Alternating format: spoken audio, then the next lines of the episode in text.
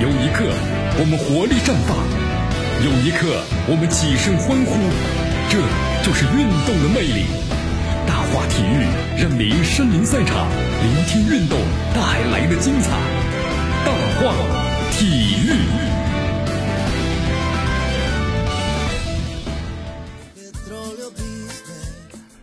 这里是大奥体育，我是江南，来继锁定 FM 九十六点七，去关注我们的节目。好，昨天咱们有不少的球迷朋友们可能熬夜了，对吧？也来看了这场球，但是呢，哎呀，睡得不踏实啊，确实不踏实啊。八分之一决赛，我们充满了期望，但是心中也特别的忐忑呀啊。呃，最终呢，零比二不敌意大利队，止步十六强了。赛后，很多咱们中国球员是流下了泪水呀。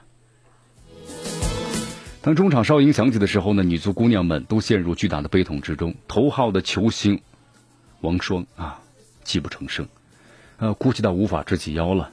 其实咱们从镜头中呢都能够感受得到，这泪水从王霜的脸上呢滑落了。队友们在一旁呢竟安慰着，哎呀，那种感觉大家都心里都很难受。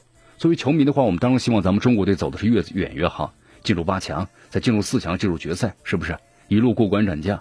但足球就是这样的，最终的结果我们也要去接受。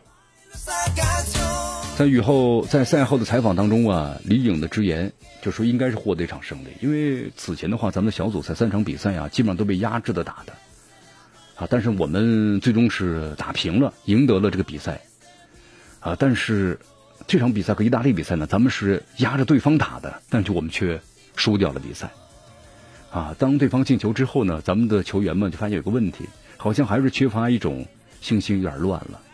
传接配合都很流畅，但是到对方的禁区之前的话呀，就开始找不着感觉了。所以说，咱们对于最后的结果呢，很不甘心。雷英打进了中国队啊本届世界杯上的唯一进球啊。谈到这个话题的时候呢，更哽咽了。哎呀，再说也没什么意思了，是吧？表现出色的彭诗梦呢，接下来接受采访，忍着泪水啊回答了问题，而但是呢一直在叹气。你说咱们如果要是被对方压着打呢，输了也就算了，但是我们。在占据场面优势的情况之下呢，输了，你说能不叹着气吗？总感觉呢，能不能再来一次啊？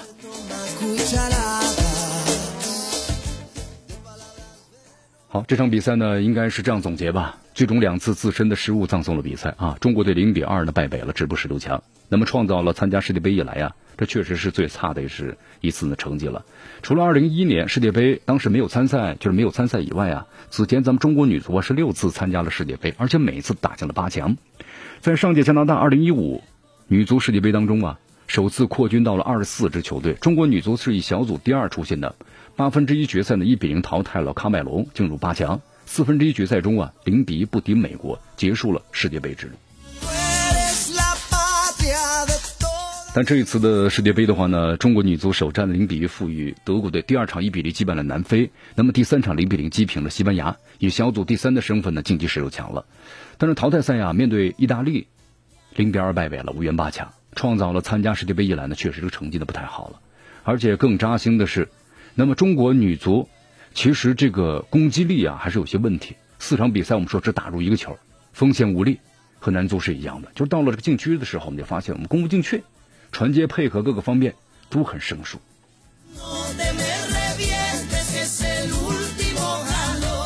好，女足姑娘们都哭了，确实都哭了啊！你看场面占优的情况之下呢，我们反而输了；场面劣势的情况之下呢，我们反而打平或者打赢了，是不是？没有收获进球，稳扎稳打的意大利，那么确切说是打好了上下开场的三班副的意大利，拿到两个进球。唉，非常遗憾啊，就是蛮遗憾的。心情我们都能够理解，没有杀入八强。其实呢，之前有很多这个足球大咖可都判断了一下，就是中国队要走就是八强的话很难。好，场面上虽然咱们压制意大利了，但是不等于咱们就能够赢下对手，否则就是冷门了。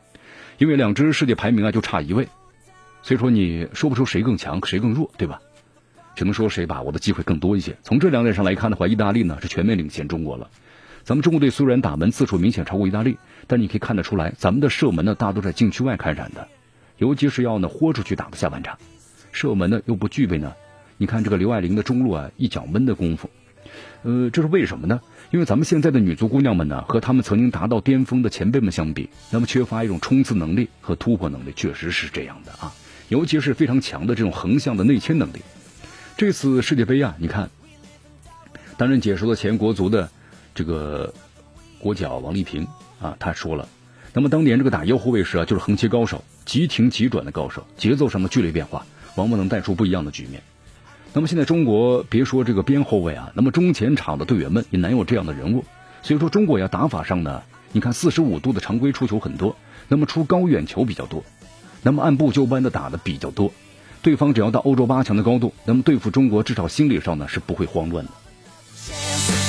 好，除了这场比赛啊，小组对阵西班牙，其实和德国呢三战欧洲球队啊，咱们中国队呢都不乏气势和凶猛的作风，呃，不缺乏呢精神投入。只是我们说了，到最后呢，就是真正威胁对方大门的，还就是对德国队那几脚快速的渗透，就打出了本场对意大利时的，反而就最缺乏的这种战术。你看体力不匮乏啊，但是最后下半场体力也不行了。你拿到射门机会是不难，难的是呢威胁的带制造呢射门的机会。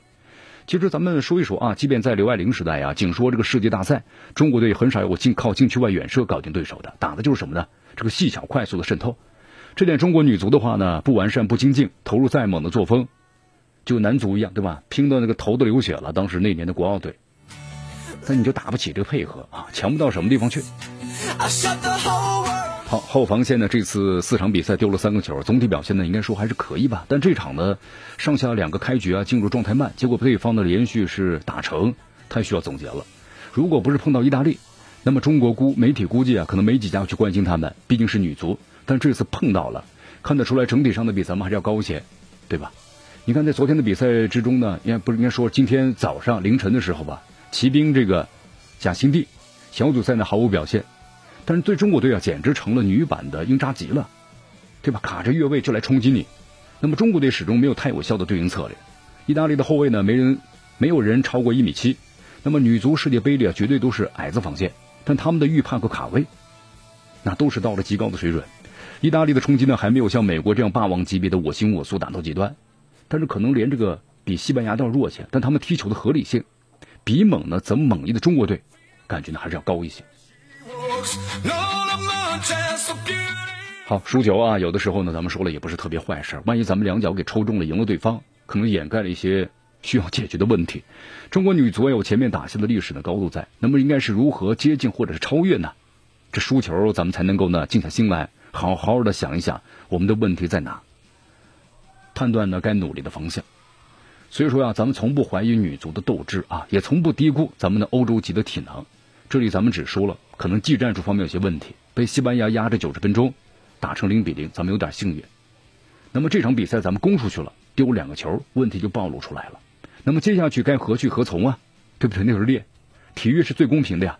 失败从来不是最终的终点，而是那下一段征程的起点。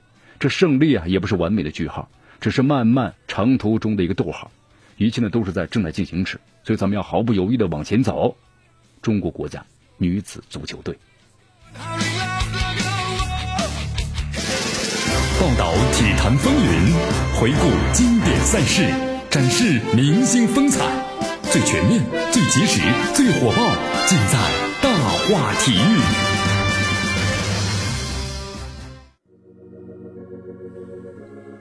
这里是大话体育，我是江南，来继续锁定 FM 九十六点七，继续关注我们的节目。好，咱们继续说一下中国女足啊，确实，哎呀，这场比赛在比赛结束的时候，我们一直希望中国女足能够能够坚持，有奇迹出现啊，但是最后，哎呀，邵英中场吹响的那一刻。你看王霜痛苦不止啊！作为咱们中国女足的头号的球星，那么这位武汉姑娘承受的太多了。四场比赛三次首发，共计二百八十分钟。王霜在进攻和助攻的数据上啊，没有任何的斩获。其实她在世界杯上的举步维艰呢，也是女足的一个缩影。毕竟整支球队呢，只有一个球进账。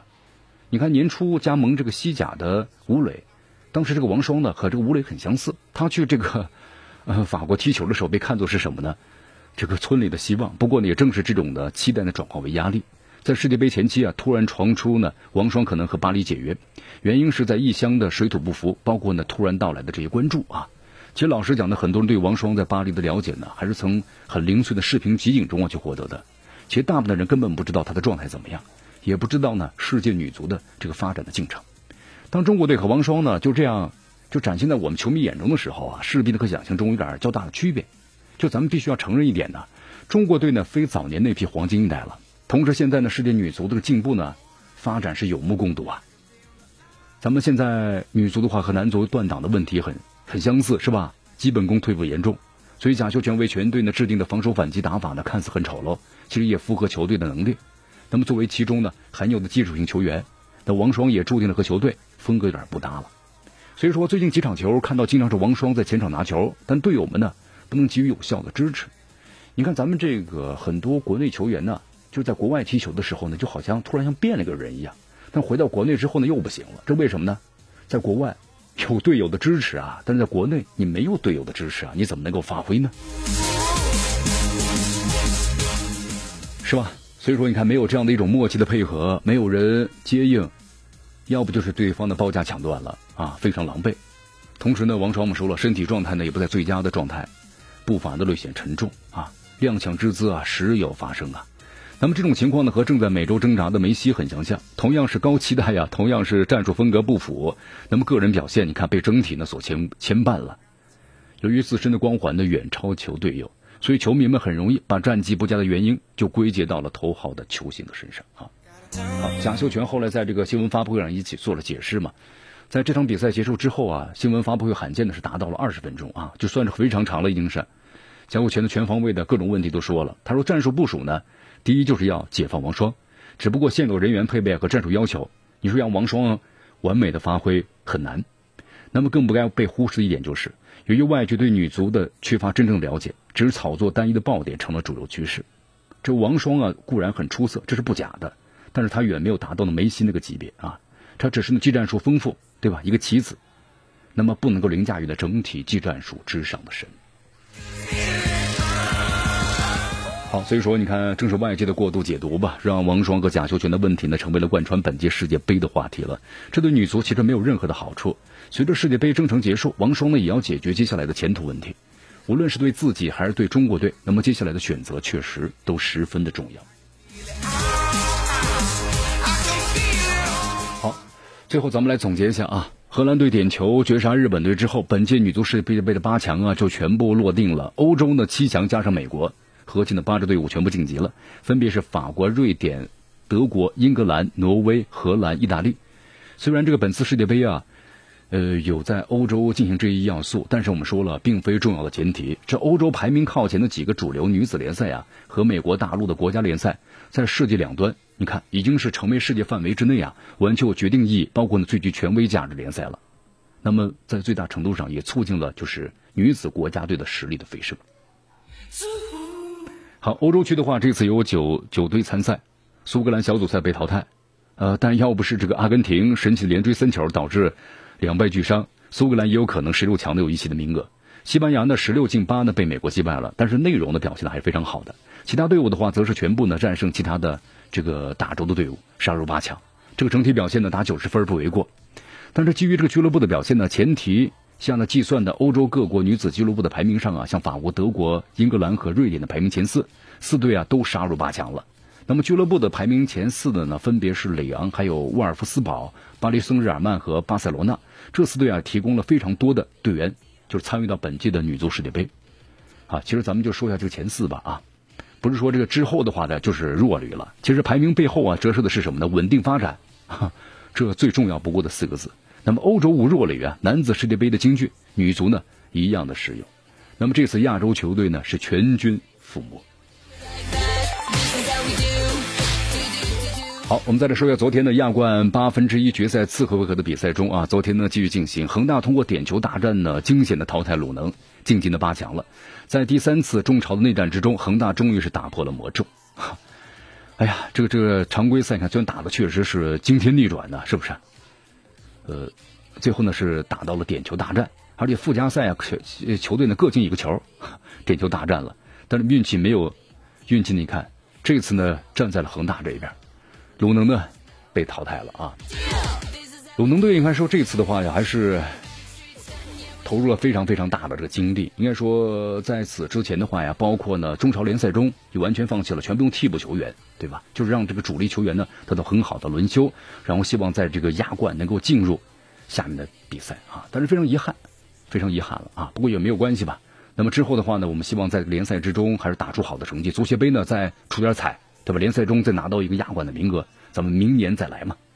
I see you。好的朋友们由于时间关系啊今天的大话题到此结束了我是江南咱们明天见。